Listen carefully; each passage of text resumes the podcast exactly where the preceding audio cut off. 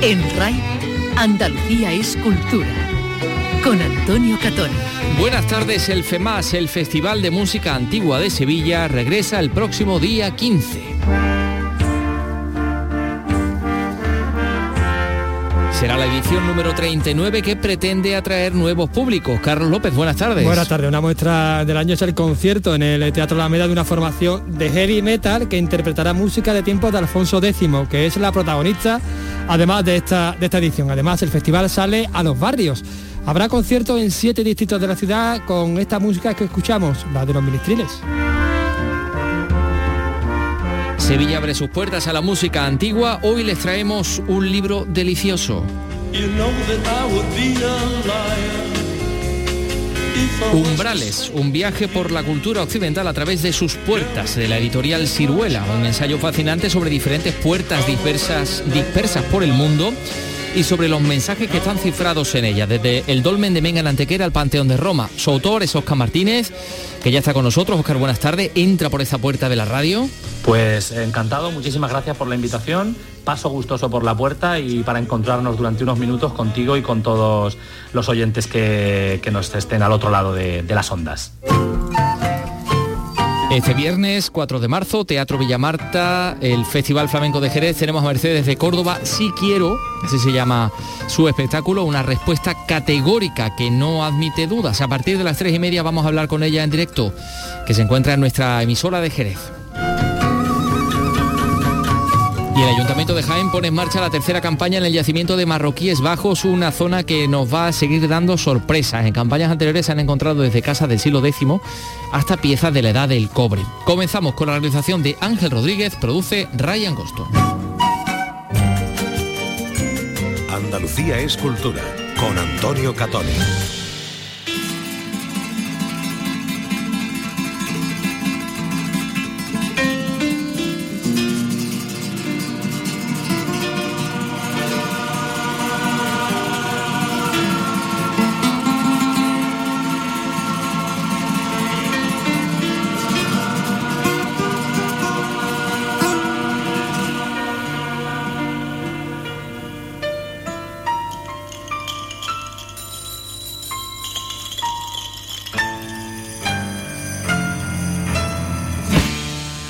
Este fondo de Triana, nos preguntamos, ¿qué son las puertas?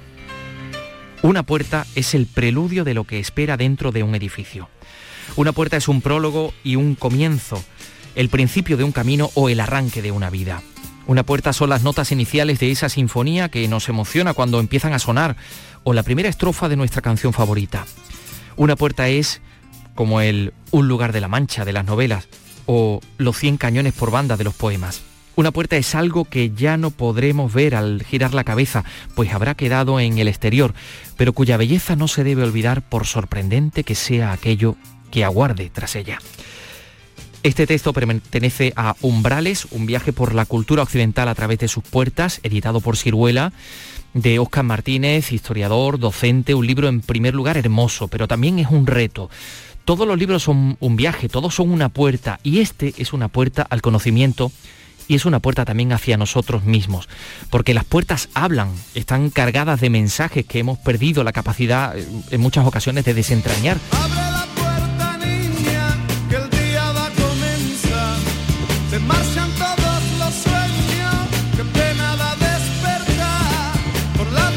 Aquí hay una veintena de puertas, en total organizadas en tres secciones, los umbrales sagrados, los accesos a lo privado, las entradas a otros mundos es un libro que nos cuenta cómo entrar en santuarios, en iglesias, en palacios, en villas, en fortalezas y a través de su relato conocemos la historia de un color, por ejemplo, o el papel de los árboles en la arquitectura clásica, o cómo se convirtió Dafne en un laurel, o cómo los musulmanes en Granada, en nuestra Granada, pudieron aunar belleza, fe y geometría. Óscar Martínez, eh, buenas tardes. Le abrimos la puerta de la radio y de este programa. Entre por su propio pie, como dijo Drácula en la novela de Bram Stoker. Pues muchísimas gracias por la invitación y buenas tardes. Y bueno, gracias por la introducción porque, vamos, siento que no tengo mucho más que decir después de la preciosa introducción que has hecho. Muchas gracias. Sí, sí, no, por supuesto, muchísimo más. ¿Cómo ha sido esto de perder la conciencia? Esto que tenemos nosotros como sociedad, hemos perdido la conciencia de lo que las puertas significan. Bueno, eh, eso es, un tema complejo. Creo que en general, desde el punto de vista que, yo hablo en el, libro, desde el punto de vista del turismo, del turismo cultural, de la visita de monumentos, eh, sí que es cierto que en ocasiones, pues esta vida tan ajetreada en la que llevamos, en la que viajamos con un, con un horario tan, tan, tan ajustado, en la que vamos deprisa y corriendo, pues claro, a veces la puerta no deja de ser un elemento que, queremos cruzar ¿no? lo antes posible para descubrir lo que, lo que tiene que contarnos el interior de ese palacio, de ese templo, de ese museo, de lo que sea. Desde ese punto de vista sí que puede ser que en ocasiones las dejemos un poco de lado. Pero por otro lado, pues llevamos unos cuantos, llevamos dos años, por, lo menos eh, el año pasado sobre todo y el anterior, en el cual pues las puertas se hicieron presentes porque se nos cerraron las puertas. Entonces, pues bueno, vivimos en una época creo que de contradicción en esto, ¿no? Eh, yo hablo en el libro del turismo, hablo del turismo de masas y, claro, ese turismo se, ha acabado durante los últimos dos años, veremos si se retoma. Entonces, bueno, es, una, es un tema complejo al que yo realmente tampoco intento dar dar respuesta en el libro, sino plantear quizá las preguntas adecuadas. ¿no? Mm, eh, es un libro fascinante, que nos viene bien ese adjetivo porque el libro comienza hablándonos del fascino, ¿no? del mal de ojo que los romanos intentaban conjurar con amuletos en forma de pene. Ahí está el, Museo de Nápoles con, una buena muestra de ellos, de tal manera que el pene llegó a ser fascino. Desde luego fascinante también esta historia.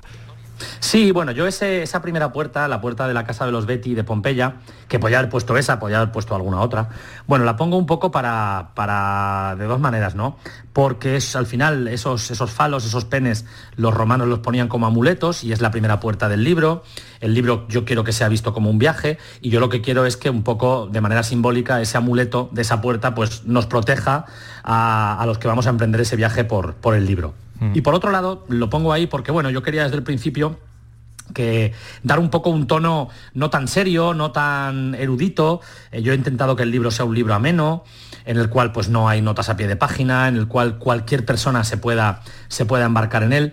Y, yo quería pues, que esa primera puerta diera un poco ese tono, eh, tampoco quiero decir divertido ni humorístico, porque el libro no lo es, pero bueno, que la gente se diera cuenta que, quizá pues, no estaba delante de un libro a lo mejor a priori tan complicado como podía parecer pues, a veces, ¿no? Ciruela, eh, biblioteca de ensayo, que, en ocasiones la no ficción hay personas que les, digamos, les, les tira para atrás. Y bueno, colocando esa puerta con ese punto así ligeramente satírico de, de ese falo romano, pues pretendía esas dos cosas.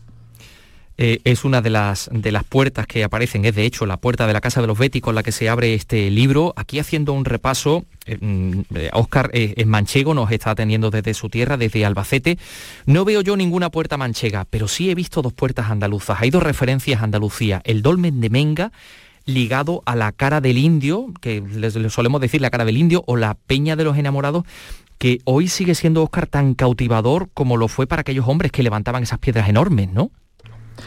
Pues sí, eh, bueno, empezar a decirte que, no hay puertas manchegas, no por nada, ¿eh? ¿eh? Yo ahora estoy en Valencia, me he trasladado a Valencia, pero bueno, yo soy de Albacete. Eh, básicamente no hay puertas de Albacete, me lo han preguntado en ocasiones. Yo escribí este libro cuando no se podía viajar, en pleno confinamiento estricto. Y claro, yo lo usé para viajar con la imaginación. Entonces yo estaba en Albacete, yo lo que quería era salir de Albacete. Simplemente por eso, si hubiera escrito el libro desde Praga, pues a lo mejor hubiera puesto una puerta de Albacete. Pero por eso yo lo que quería era viajar. Y lo que comenta, sí, hay dos puertas eh, de Andalucía, podría, bueno, de Andalucía, con la riqueza monumental que tenéis, podría haber hecho un libro solo de puertas andaluzas, hay que decirlo. De hecho, tuve alguna otra más en el tintero, se quedó. Pero bueno, sí, esa peña de los enamorados, esa... Tengo que decir que ahora, bueno, estuve visitándolo hace no mucho con Bartolomé Ruiz, el director de, del conjunto arqueológico, y me comentó que le gusta a ellos, les gusta más ahora llamarle eh, la peña o, Gea, la, diosa. les gusta decir más que el indio, darles un nombre femenino ¿no? a, esa, a esa peña. Y es una peña maravillosa, es una peña que yo creo que cualquiera que conozca Antequera pues es que no, deja como casi, casi de mirarte, aunque realmente ella mire hacia el cielo, ¿no? Pero parece que no deja de mirarte. Y ese dolmen es uno de los lugares creo que más mágicos de, todo el libro. Es uno de los capítulos que más disfruté escribiendo, tengo que decirlo, de verdad. Y aparte es uno de los capítulos por los que más gente me ha comentado que, le había gustado, porque aunque sea patrimonio mundial por la UNESCO y, supongo que muchos andaluces eh, lo conocen, fuera de Andalucía no es un lugar tan conocido, aunque debería serlo. Y la verdad es que muchísima gente me, ha dicho que, se que se iba a animar a visitar Antequera porque les había llamado la atención el, capítulo. Mm, mm, bueno, como yo me voy a animar a, visitar, por ejemplo, por ejemplo, tengo aquí apuntado la abadía de San Foy en Kong. Así que este libro es una invitación para que hagamos nuestro, nuestro plan de viajes y que conocemos o conozcamos todas esas cosas. En un primer momento sin salir de casa leyéndolo y, por supuesto ideal pues poder salir. Pero aquí también está la segunda referencia, la del Palacio de Comares, la segunda referencia andaluza digo, ¿no? En la que Oscar descubrimos que el Renacimiento nació en Bagdad eh, que no nació en Florencia, que llegó de hecho a Granada antes que a, que a la capital de la Toscana, ¿no? Bueno, eso es un poco una, es, así, ¿no? Eh, se podría decir así, evidentemente hay que ponerlo en su contexto. Yo aquí recupero la idea de una historiadora y, divulgadora eh, anglosajona que es Violet Moller, que tiene un libro precioso que se llama La Ruta del Conocimiento, en el que recopila muchas ideas, que lo que hacen es poner en valor la herencia islámica y musulmana para la configuración de, lo que llamamos renacimiento, lo que llamamos la sabiduría, digamos, renacentista. La idea es que, bueno, que muchas de las ideas y muchos de los conceptos de la antigüedad griega, de la filosofía griega, pues de Pitágoras, de Euclides, de tantísimos otros, no llegaron de Grecia directamente a Italia y dieron lugar al renacimiento, sino que esos conceptos, esas ideas, esos, esas eh, teorías y teoremas, bueno, pues estaban ahí en Alejandría, en Alepo, en Damasco, en el antiguo imperio bizantino, y los musulmanes se adueñan de ellas, las traducen del griego al árabe y es a través del árabe pues, y a través de Al-Ándalus y de otros focos cómo llegan a Europa. Y bueno, a mí me, me apetecía muchísimo tratar ese tema y utilicé la puerta de Comares de la Alhambra igual que podía haber utilizado una puerta de la mezquita de Córdoba, estuve a punto de hacerlo, o la puerta del Mihrab de la mezquita de Córdoba, pero bueno, al final me, me decidí por esa fachada del Palacio de Comares sobre todo porque, porque bueno, eh, delante del mihrab de la mezquita de Córdoba todos nos maravillamos, estamos un rato, pero esta puerta del, Palacio de Comares, esta fachada interior, muchas veces pasamos de largo.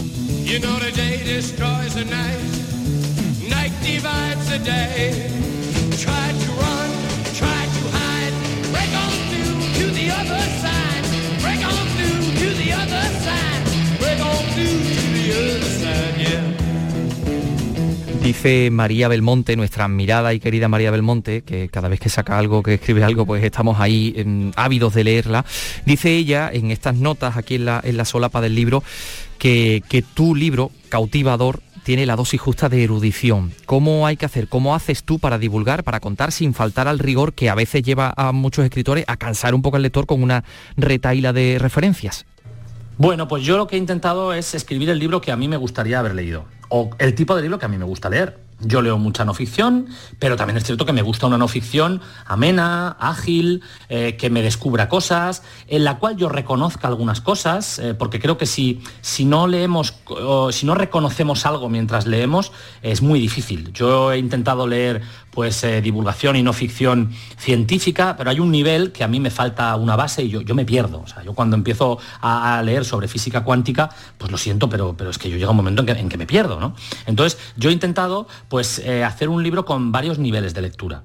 Un libro que cualquiera de verdad pueda, pueda acercarse y asomarse a él, y que luego, pues alguien que está más familiarizado con la historia, con la mitología, con el arte, pues vaya viendo guiños, vaya pudiendo apuntar otros libros que yo recomiendo en el en, el texto, e intentando, como te digo, hacerlo lo más ameno posible.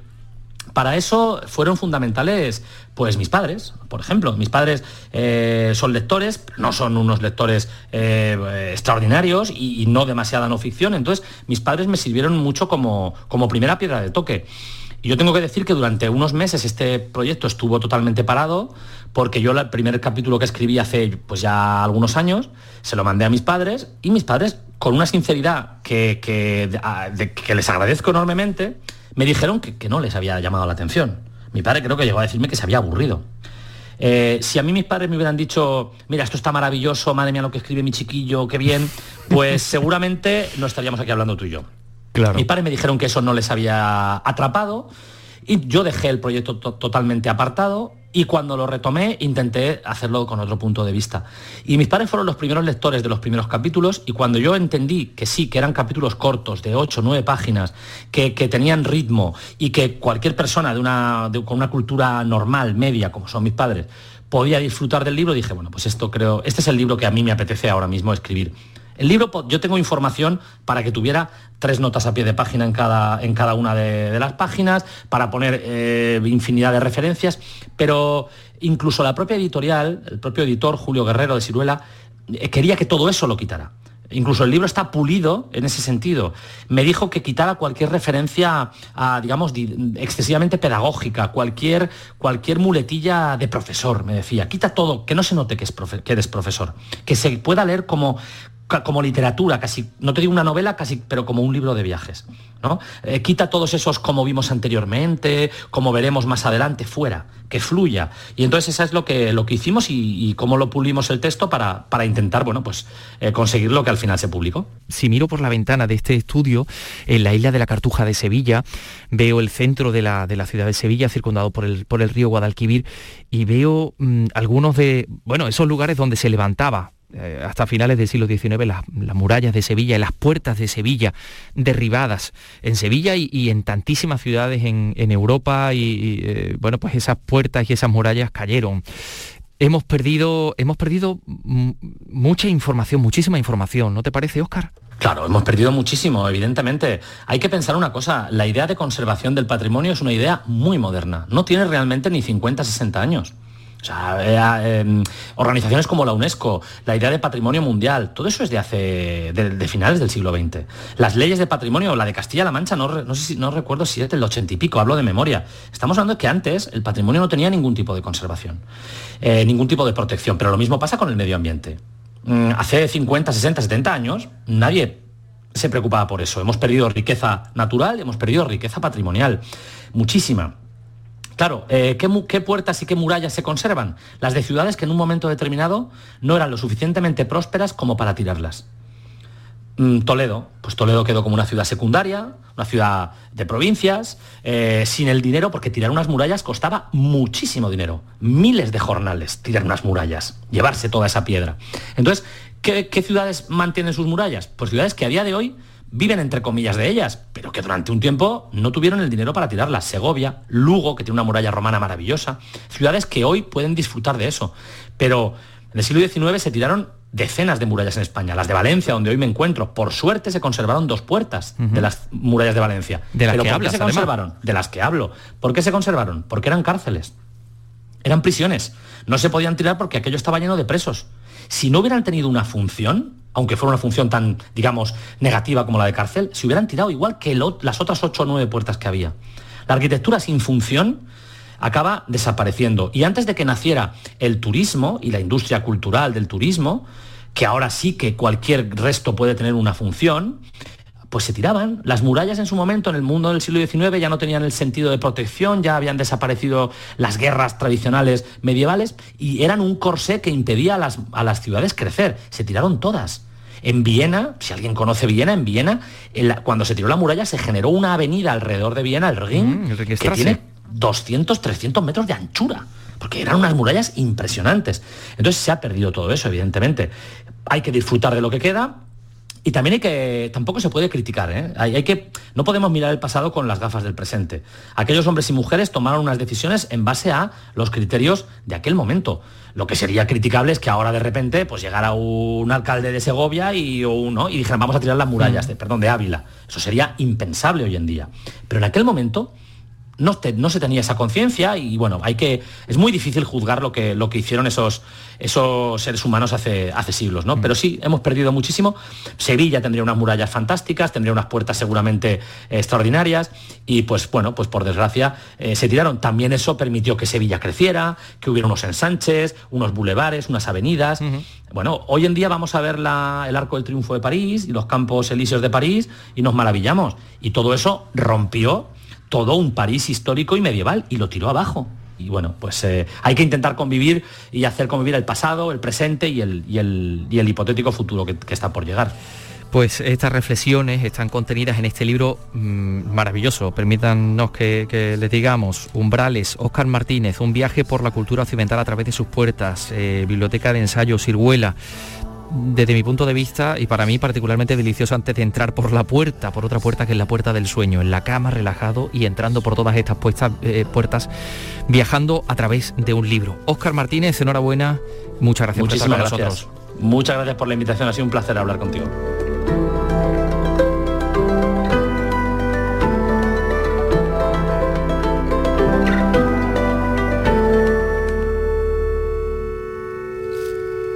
Son las 3 y 20. Les hemos hablado, acabamos de escuchar a Oscar Martínez hablar de, entre otras, la puerta de la Torre de Comares, del Palacio de Comares. Bueno, pues eh, sepan que la Alhambra y el Generalife han superado este puente de Andalucía los niveles de visitas del último puente anterior a la pandemia. Un dato espectacular, un dato ilusionante, ya que aún no han desaparecido las medidas restrictivas, pero el flujo de turistas sí se ha recuperado. Granada, Jesús Reina, cuéntanos.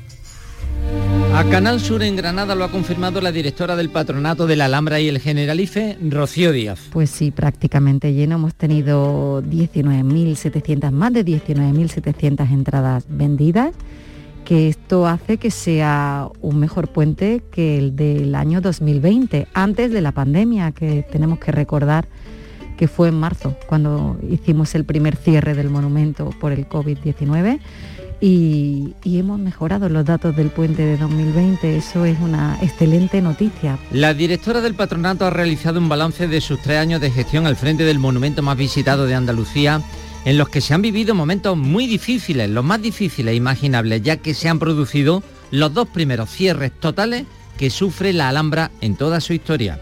No obstante, el patronato ha aprovechado esa ausencia total y forzada de visitantes para realizar labores de conservación, mantenimiento y obra que son muy difíciles de hacer con público. Afortunadamente también eso nos ha hecho poder avanzar en esa conservación principal objetivo del monumento, la conservación preventiva. Hemos aprovechado para hacer y para intervenir en lugares que habitualmente es más complicado. No es que no se haga, se hace, pero siempre combinándolo con la visita pública. Rocío Díaz ha recordado que la Alhambra y el Generalice se autofinancian con la venta de entrada y que los proyectos de restauraciones nunca faltan, y no solo en el interior del recinto alambrino, sino también en otros monumentos granadinos del entorno que desde hace unos años tienen restauraciones que el patronato financia. Entre estos, Rocío Díaz ha anunciado que a finales de marzo se terminan las obras para la puesta en uso del Maristán, un recinto nazarí creado por el sultán Mohamed V como hospital en el siglo XIV. Bueno, pues ahí hay una noticia importante. A finales de este mes ya de marzo terminan las obras del Maristán, de ese hospital eh, para enfermos mm, para enfermos mentales del cual se conserva solo un, ala eh, está muy cerquita de la, de la, carrera del Darro y es fascinante todo lo encontrado y todo lo descubierto en estas obras del Maristán pero también va a ser muy interesante conocer lo que da de sí y lo que va a dar de sí el eh, yacimiento de Marroquíes Bajos en Jaén. El ayuntamiento ha puesto ya en marcha la tercera campaña. Una decena de personas van a permanecer seis meses limpiando y excavando en esta parcela preservada dentro de la zona de expansión urbanística de la ciudad. En campañas anteriores han encontrado, bueno, pues desde casas del siglo XX hasta piezas de la edad del cobre. Y, todo esto, pues, eh, realmente muy interesante. Así nos lo cuenta César Domínguez. Jaén, adelante. Un barrio musulmán, enterramientos visigóticos, un aljibe romano y los restos de una aldea fundada casi 3.000 años antes de nuestra era. En Marroquíes Bajos se superpone parte de la historia de Jaén y el equipo de arqueólogos del Ayuntamiento de Jaén quiere ir destapándola capa a capa hasta llegar al centro de la aldea prehistórica. Vicente Barba dirige las excavaciones sí que se conservan bastantes restos prehistóricos, pero están más superpuestos a otros restos de otros periodos, ¿no? Entonces todavía nos falta por descubrir muchas cosas y sobre todo cómo se originó y qué encontramos en ese centro neurálgico de esa parcela. Los trabajos de limpieza que acaban de comenzar darán paso a excavaciones que durarán hasta septiembre. El objetivo final es hacerlo visitable este mismo año. Jóvenes desempleados, azada en mano, disfrutan de sus seis meses de contrato. Bueno, pues a ver qué sale de, esta zona de Marroquíes Bajo, cerca de la, zona del Boulevard de, Jaén. Enseguida vamos a hablarles del FEMAS, del Festival de Música Antigua de Sevilla, que vuelve este próximo 15 de marzo con novedades realmente interesantes, pero eso va a ser dentro de unos segundos. Son las 3 y 24. Andalucía es cultura, con Antonio Catoni. En la revista de RAI tienes el repaso a la actualidad del día, música, la última hora de la jornada, conexiones en directo. El gran programa informativo de las tardes de RAI es La revista de RAI, de lunes a viernes desde las 5 de la tarde con Beatriz Rodríguez. RAI, Radio Andalucía Información. Andalucía es cultura, con Antonio Catoni.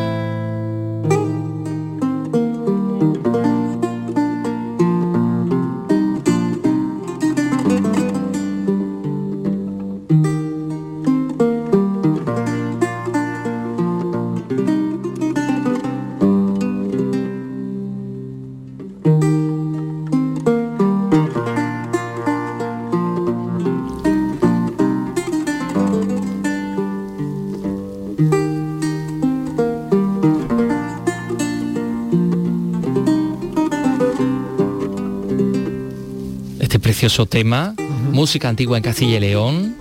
Sabes que tiene por título Guárdame las Guárdame vacas. las vacas, me parece maravilloso. Guárdame las vacas, ¿eh? Sí, sí, sí, muy, muy magnífico. Y sospechado, sí, una, una, música de tal belleza, tal delicadeza que se llame Guárdame, las vacas, pero efectivamente importante es en aquella época, claro. Bueno, pues es música antigua, ¿por qué? Pues porque el Festival de Música Antigua de Sevilla celebra su edición número 39 y lo va a hacer Carlos expandiéndose por la ciudad con conciertos en ocho, hemos dicho antes siete, son ocho barrios de la ciudad. Sí, bueno, el, el, alcalde ha dicho 10, creo que se ha equivocado, creo que eran ocho. Oh, fue madre mía. Sí, bueno, sí. en unos cuantos barrios, En unos barrios. en barrios de la ciudad. pongamos En así, distintos. En distintos barrios, Diversos. barrios.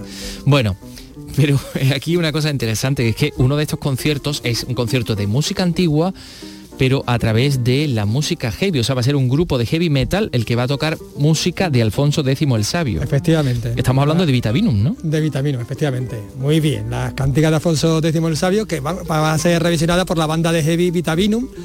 Pero no solo eso, también la música de Bach y la presencia de grandes intérpretes como Jordi Sabal, Iris Giardino Armónico, que sabes que estaban programadas para el 2020, pero por Sí. lo que sea, pues no pudo ser. Sí, sí, sí, sí. Eh, Vienen entonces este año, ¿no? Efectivamente, Ah, vienen, vienen el sevillano Juan Pérez Forestán, pues centrarán esta, la edición de este veterano festival, 39 ediciones ya, es mayor que nosotros, que busca, bueno, pues captar nuevos públicos. Para ello nada mejor que acercar, como decimos, pues los conciertos a los ciudadanos, a la gente, sobre todo a, esta, a estos ciudadanos eh, no acostumbrados a este tipo de música. He hablado sobre esto con algunos de los protagonistas, con el alcalde, con Antonio Muñoz, con la directora del Centro Nacional de Difusión de la Música, con Baider Música, que Ajá. también colabora, y por supuesto con el director de- del festival, con el gran Fami Alcay. No olvidemos que Fami Alcay también proviene de la música heavy. Él llegó a la que música Alcay, antigua, claro, claro, a la viola Fami, da a gamba, través, desde la música heavy. Desde la música heavy, sí señor. Además que, en fin, que él es heavy no, y no Claro, que, que- su- que- que es música, a su alma, a su alma heavy. No ¿eh? le pongamos a- etiquetas a la música. Bueno, pues eh, los escuchamos.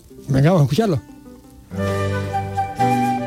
Hola, ¿qué tal? Buenas tardes, Antonio Muñoz. ¿Qué tal? Buenas tardes. Bueno, un eh, festival, FEMAS, que cumple 39 años y además de una manera muy especial porque se expande por la ciudad. Efectivamente, Sevilla tiene el mejor festival de música antigua del Estado español y en esta edición número 39 hemos querido que una de las novedades, más allá de la programación musical de un alto nivel, es eh, llevarla a los distintos barrios, a los distintos distritos donde eh, se va a poder disfrutar de, de música, de música de máxima calidad, de música antigua, de música histórica de España, eh, en, en- en 11 de los distritos de Sevilla. Entre ellos Macarena, también Triana y además con, con un protagonismo especial, vamos a decir así, de, de Alfonso X.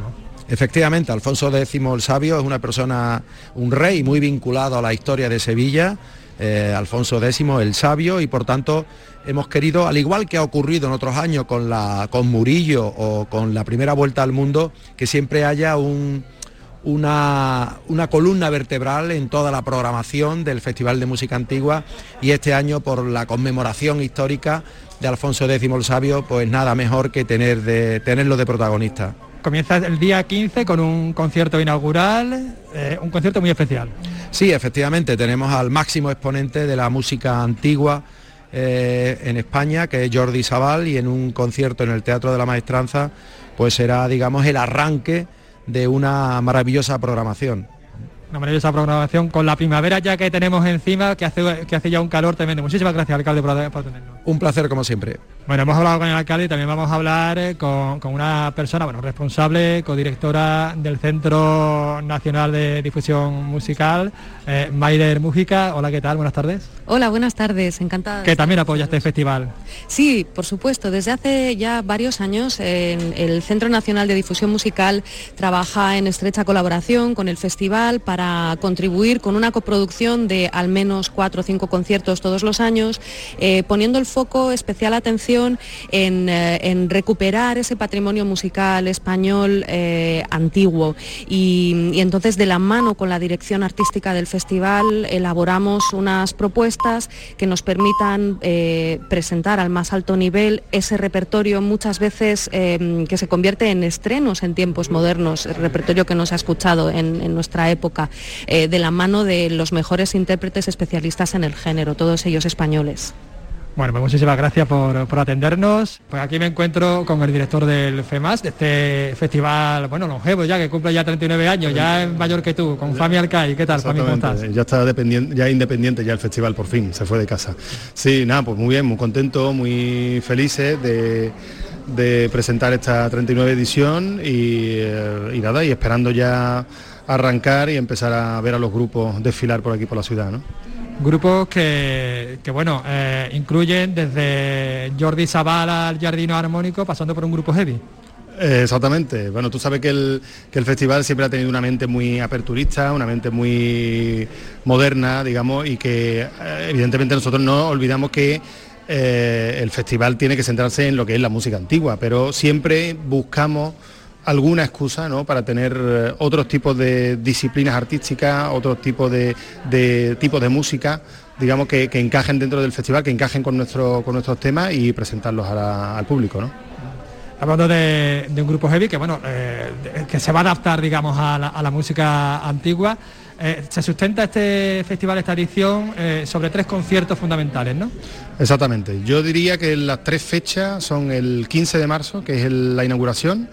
Eh, que será a cargo de Jordi Sabal eh, con Xavier eh, Díaz, que bueno, que no necesita mucha más presentación, eso no hay que perdérselo, eso no hay que perdérselo, además hay que pensar que Jordi ya está en una avanzada edad, ¿sabes? Y que, bueno, que tenerlo ahora en los escenarios es un lujazo para, todos, la siguiente fecha sería el 23 de marzo, que es con el concierto del Jardino Armónico, que bueno, uno de los, de los, grandes grupos, de los grandes transformadores de la música, música antigua.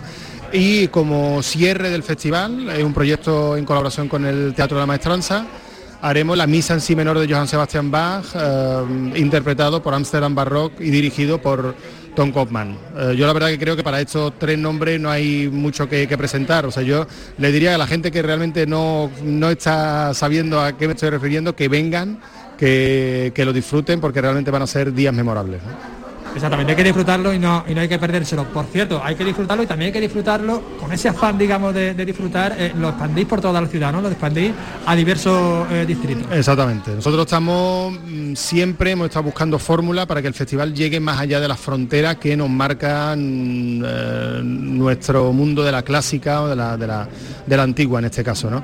Entonces, este año hemos dado un salto, hemos arriesgado, digamos, en concepto y vamos a llevar em, conciertos de ministriles, es decir, como si fueran las bandas de música antiguas, la vamos a llevar a, los barrios básicamente para pescar un nuevo público que, no esté ni, siquiera em, conectado con el, mundo de la cultura. O sea, simplemente hacerles ver que hay otro tipo de, música, hay otro tipo de, arte y que seguramente lo van a disfrutar. ¿no?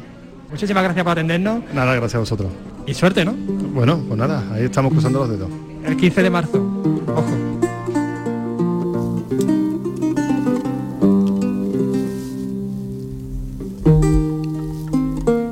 El FEMAS, Festival de Música Antigua de Sevilla, 15 de marzo. Bueno, tienen ustedes toda la información evidentemente en internet hasta el 9 de abril. y bueno, pues mm, fíjate Carlos que Granada Sonora ha programado 10 conciertos de gran calado a lo largo de este año 2022. El ciclo musical arranca bajo esta marca el 29 de abril con Fito y Fitipaldis, que llevan tres años en subirse a un escenario y lo van a hacer en, Granada y le seguirán intérpretes del calado de Rafael de Loquillo, mm, Antonio Orozco, el musical de Mecano también y por supuesto los granadinos 091. Hombre, por favor. Hombre, es que pues si no... Espérate que te cuente Jesús Reina. Desde el norte hacia el sur ya se presentó en Fitur hace una semana y ahora se concreta en una programación de conciertos que se pueden considerar de alto nivel e interés porque lo que se pretende no es hacer otro festival en Granada, sino generar espectáculos de repercusión nacional e internacional que a su vez permitan a Granada convertirse en capital de la música y capital europea de la cultura en el 2031. El concejal de turismo Eduardo Castillo ha destacado que son eventos culturales, pero de indudable impacto económico. Y creo que esta programación que va a tener el Palacio de Deportes viene a, complementar toda esa programación cultural y musical que tenemos en nuestra, en nuestra ciudad, con el valor, por supuesto, que tiene en sí, que se justifica por la cultura, por la música, pero que además también sirve eh, como acicate, ¿verdad? Y como, como reactivo económico para, para nuestra ciudad. Todos los conciertos se harán en el Palacio de Deportes. La programación abarca desde el 29 de abril con Fito y Fitipaldi hasta el 10 de diciembre con Rafael. Entre ambos, ocho conciertos con Malú, Il Divo o Izal, por citar algunos de ellos.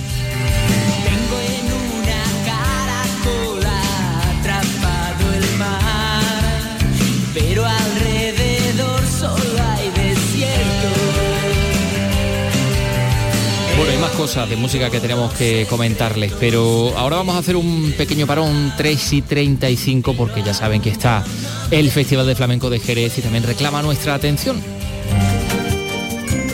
Andalucía es cultura con Antonio Catoni. Portal Flamenco te lleva al Festival de Jerez. Las actuaciones sobre los escenarios, las entrevistas con los artistas, todos los espectáculos, las exposiciones. El Festival de Jerez en Portal Flamenco, el lugar de encuentro con el flamenco más auténtico en la ciudad del compás. Del 17 de febrero al 3 de marzo en RAI con Manuel Curao. RAI, Radio Andalucía Información.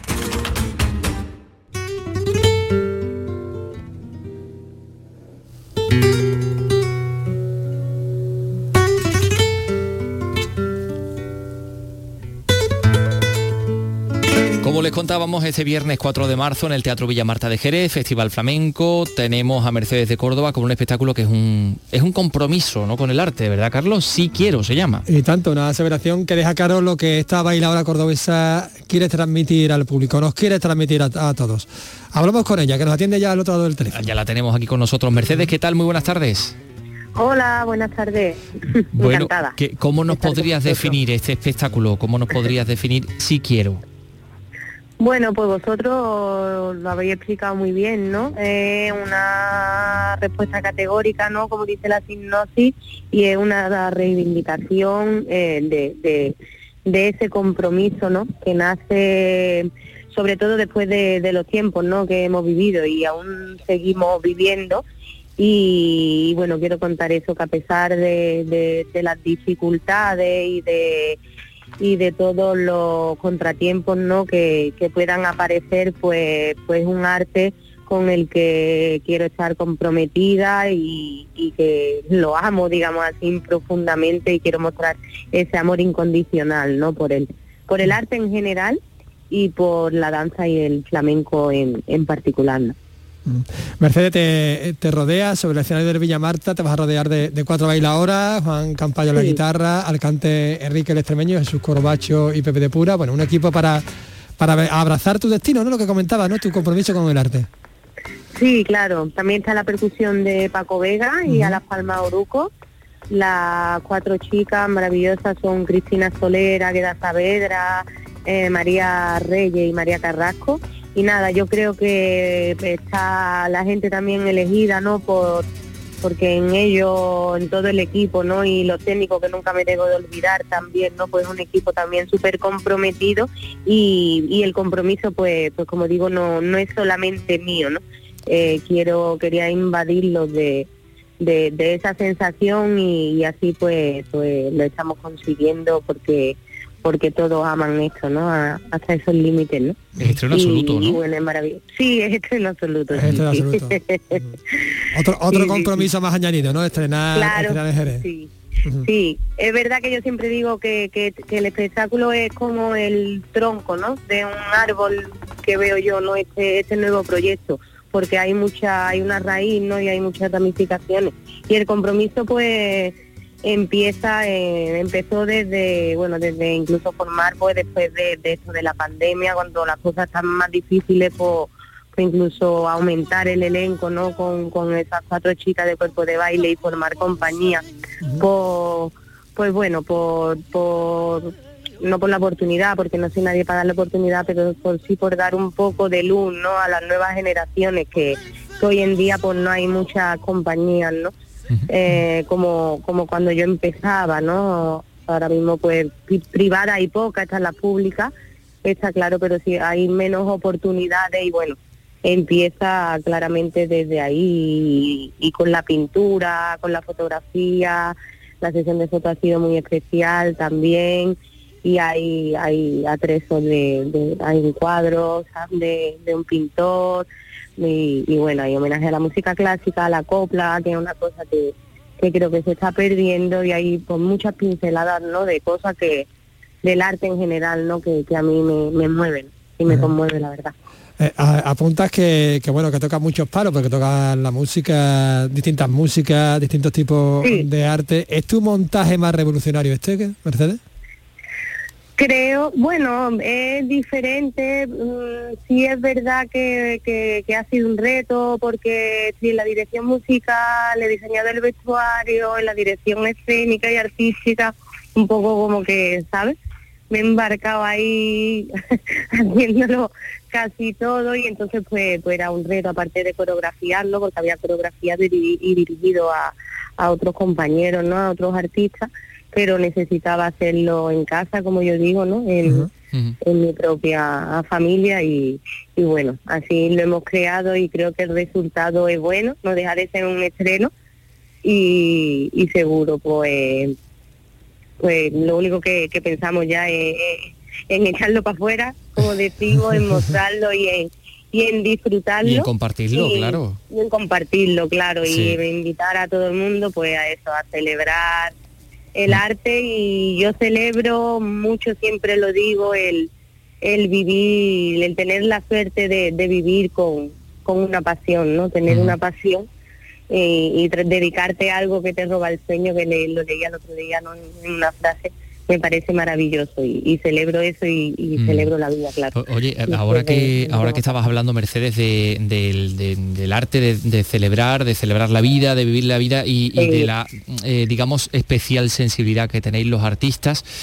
Mm, digo yo que esta situación que estamos viendo, todas estas noticias que nos están llegando de, de Ucrania, todo, todas Sí. esas cosas tan horribles que estamos viendo, a un artista Mm. como a ti, te, te- te- te afectan especialmente, no sé Sí, si te llevan a crear, a reflexionar, a, a- no sé, a qué, a qué, qué- qué se te pasa por la cabeza con todo esto. Pues bueno, me pasa por la cabeza que yo estoy celebrando ¿no? el, el amor por todo y creo pues que habría que después de lo que hemos vivido también me parece como me parece como imposible, ¿verdad? Me ha pillado en plena creación y lo único que me hace es ponerme pues los pies en la tierra y el otro día sí que estábamos pues a lo mejor un poco más nerviosos pues pues bueno en tener empatía y, y dar gracias no y, y, y eso en, en- en disfrutarlo y, que- y que y ya el trabajo está hecho y bueno sí se me pasa nada más que la palabra empatía y y no, no llevar las cosas al extremo, ¿no? Muchas veces, como los artistas, que parece que se te va la vida, ¿no? Si, si algo no sale o alguna coreo no sale, lo único que, que te hace es poner los pies en el suelo y, y, y bueno, intentar por lo menos disfrutarlo y pensar que, que soy una afortunada por dedicarme a lo que amo y, y poder mostrarlo, ¿no? Y lo único, pues, pues que me parece una barbaridad, la verdad. lo que lo que está lo que está pasando siempre es una barbaridad, pero después de- también de lo que hemos vivido, pues creo que no, no hemos aprendido nada y eso es duro. Las guerras siempre son una, una barbaridad. Mercedes, has contado con la asesoría literaria de Sara Reguijo, de nuestra compañera. Escucha, Sí. escucha lo que dice de este montaje.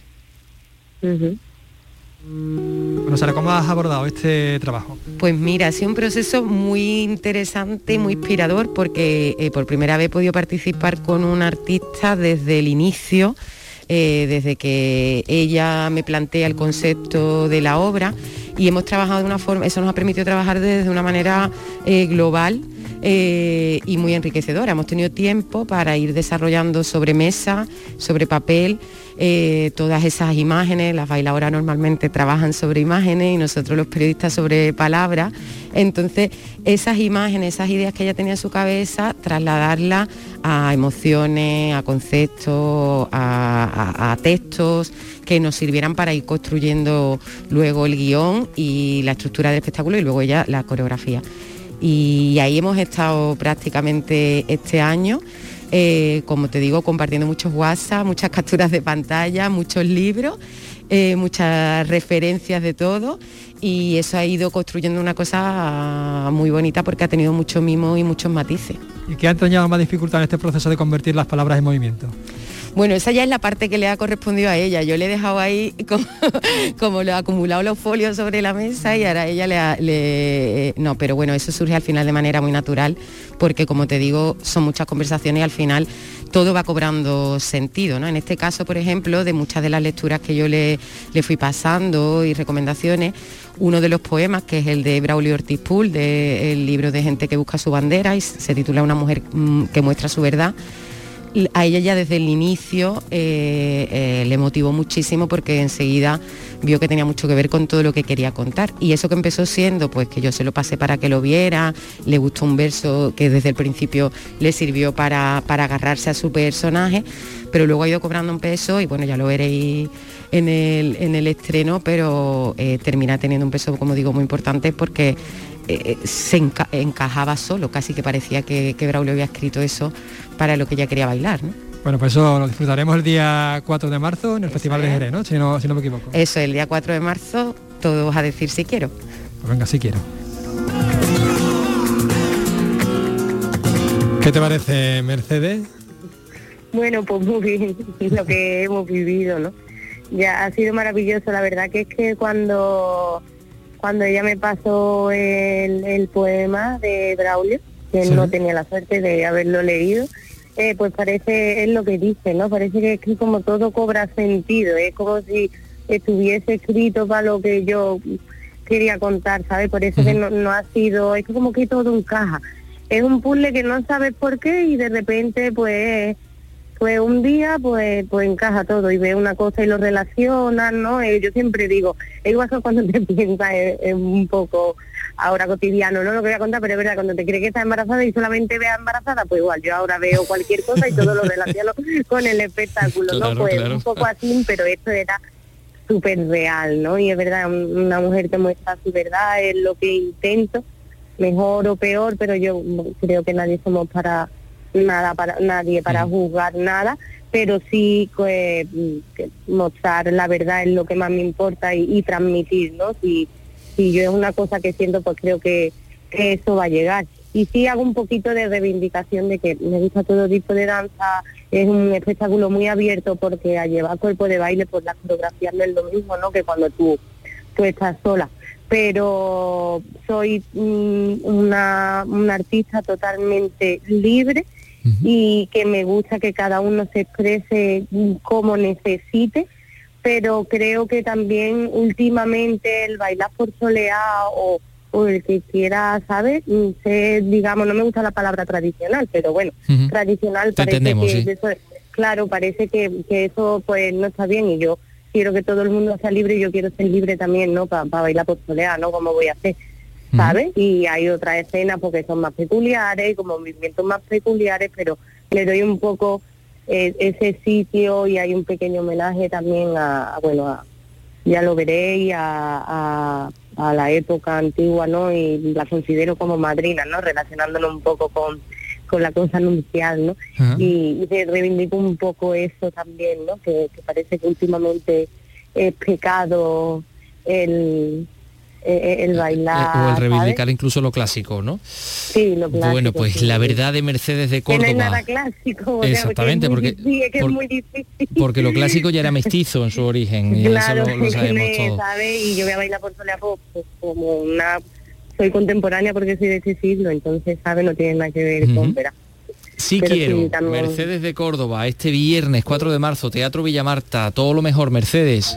Un éxito total Gracias. muchísimas gracias a vosotros, a vosotros, un abrazo fuerte. Un abrazo. Bueno, son las 3 y 49 minutos. Eh, por cierto, por cierto, eh, Carlos, no sé si sabes que la bailadora y coreógrafa María Bermúdez ha sido nombrada embajadora del flamenco en un acto que ha tenido lugar en el Salón Nobre del Ayuntamiento de Jerez. ¿eh? Ella es hija de mexicano, María Bermúdez. Se ha convertido en una gran promotora de nuestro arte en los Estados Unidos, que es su país natal, que es donde reside. Y bueno, Juan Carlos Rodríguez, desde nuestra emisora en Jerez, nos lo cuenta con detalle. María Bermúdez toma el relevo a Miguel Poveda, que recibió el encargo el año pasado. En total han sido seis los embajadores nombrados desde que Soki Kojima, el artista japonés, fuera elegido como representante del flamenco en el mundo. La alcaldesa Mamen Sánchez ha presidido el acto y esto es lo que le ha encomendado a la flamante embajadora. ayudarnos a seguir llevando la bandera del flamenco a nuevos territorios, conquistando almas y enamorando corazones por más países, creando nuevos públicos, nuevas audiencias para alimentar la pasión por este lenguaje universal. Un flamenco que María Bermúdez conoció a fondo cuando vino a Jerez a mediados de los 90. En 1995 preparó un espectáculo para llevarlo a Los Ángeles y esto es lo que ocurrió cuando se lo propuso a su productora. Y mi productora, el Jerez, dice, ah, Sherry, drinking Sherry, ¿no? O cooking, eso de cocinar, ¿no? Digo, no, Jerez, Jerez de la frontera, flamenco. Oh, ok, eh, no lo entendía muy bien, pero confiaba en mí, dijo lo que, lo que tú quieras, yo quiero que tú vengas. En 2021 hizo que la fiesta de la bulería estuviera en el Walt Disney Concert Hall de Los Ángeles, un espectáculo sin precedentes. María Bermúdez está casada con Pelé, el cantante de los Navajita Platea. Pues fíjate, María Bermúdez, embajadora del, del flamenco. Eh, hablamos de otro tipo de música. Tras tres años de parón vuelve el concurso para bandas granadinas de pop, rock y nuevos estilos musicales. La novena edición de Emergentes Grana Joven, que bueno, lo vamos, lo decimos ya para que quien nos esté escuchando pueda, pueda tomar nota. Se abre el plazo de inscripción el 13 de marzo. Susana Escudero, adelante. Las bandas deben ser de la provincia de Granada y al menos el 75% de sus miembros tienen que tener entre 16 y 35 años. De los inscritos se seleccionarán ocho grupos que tocarán en dos semifinales en abril y de ellas saldrán las tres bandas que participarán en el concierto final en mayo. Este concurso busca dar espacio y visibilidad a las formaciones que están empezando, como explica Pepe Cabrerizo de la Sala Planta Baja. La principal razón de hacer esto es visibilizar la escena de la música underground, ¿no? De la ciudad, ¿no? Que siempre había una cantera, como se ha dicho y todos conocemos, muy abundante y sigue siendo. Entonces creo que esto es fundamental para que eso no se pierda. En anteriores ediciones han llegado a presentarse hasta 250 grupos. Como explica Pinchadiscos Don Gonzalo, también propietario de Discos Bora Bora, es una muestra más de la efervescencia musical de Granada. Y hay tanta banda que cada semana yo creo que descubrimos al- alguna banda nueva, del sobrino de, del primo de, de este que estaba en esta banda pero ahora tiene esta otra. No sé, son- es una ciudad que necesita este concurso y alguno más. Las bases están en la web de la Concejalía de Juventud, a través de la que también se hacen las inscripciones.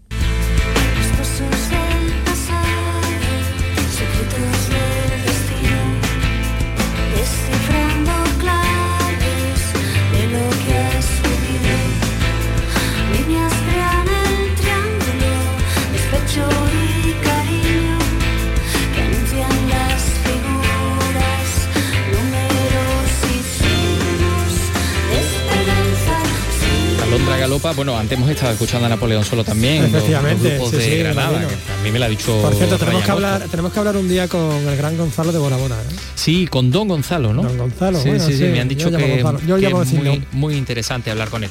Oye, pues eh, fíjate, vamos a hablar también de, de la lírica.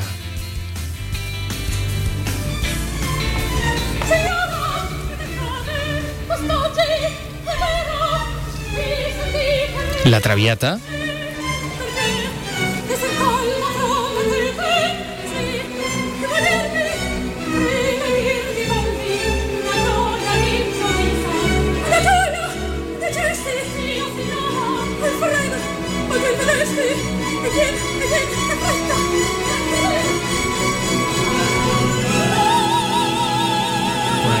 Estar ya Ismael Jordi. Ahí está, ahí está.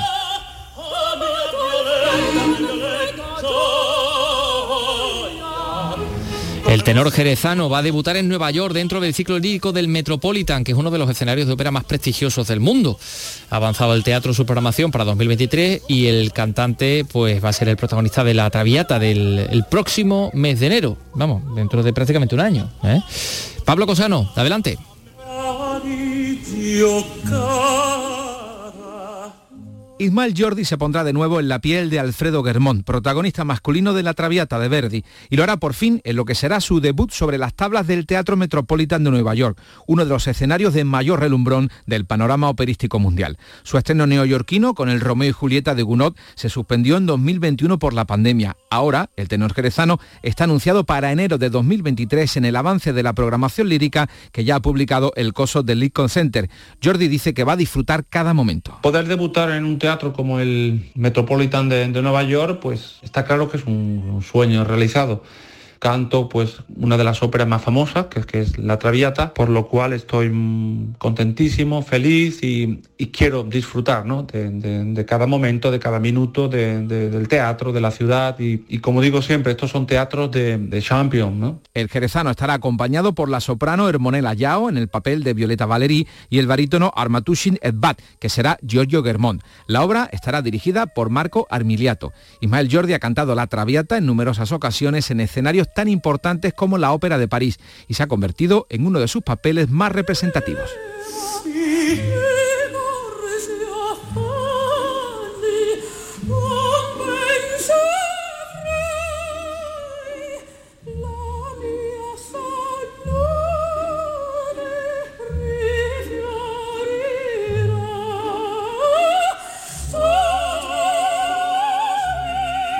Hermonela Yao, que por cierto la podíamos ver hace muy poquito eh, encarnando a Chocho San. Efectivamente. En Madama Butterfly y en el Maestranza de el Sevilla. Maestranza, sí señor. Sí, sí, sí, sí, sí.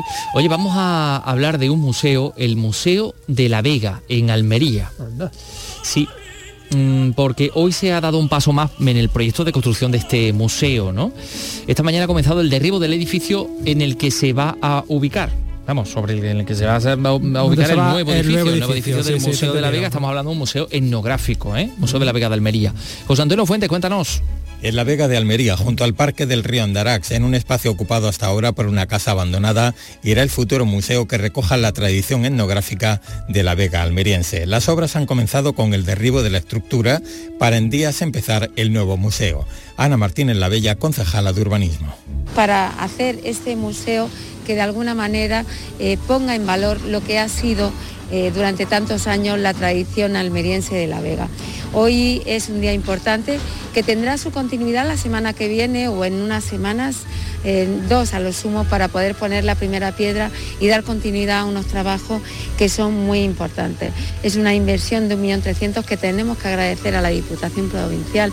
El proyecto está incluido en la Estrategia de Desarrollo Urbano Sostenible de la Diputación con fondos comunitarios. Ángel Escobar, vicepresidente de Diputación. en este caso un 80% de financiación europea, hemos podido eh, conseguir que este proyecto sea una realidad por esa demanda que planteaba el Ayuntamiento de Almería para este futuro museo etnográfico de lo que supuso el trabajo de tantísimos agricultores en esta, en esta zona. El futuro Museo de la Vega estará finalizado en 2023.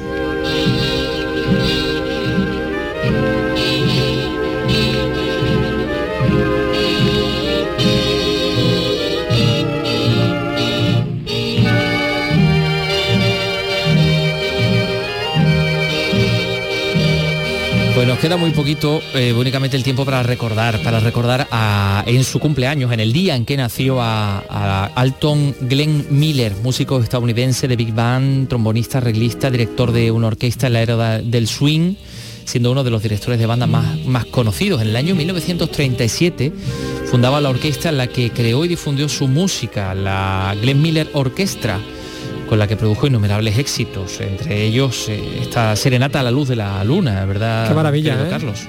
No te- preciosa, ¿eh? Pampa dorada un poco.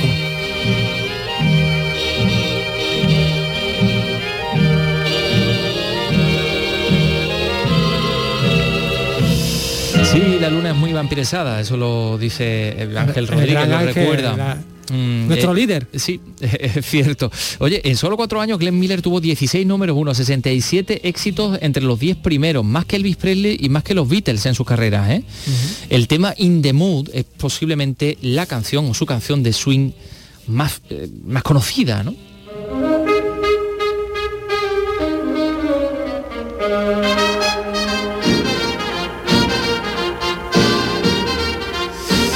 Bueno, pues ya sabes que mientras viajaba para entretener a las tropas de- en Francia, las tropas estadounidenses, el avión en el que viajaba desapareció y Sí. nunca más se supo de él. Hoy habría cumplido 118 años. Nos ¿Qué, vamos, te- Carlos. qué temazo eh, de proto rock este. Vaya ¿eh? que sí. Qué maravilla. Mañana volvemos a las 3 de la tarde. Adiós.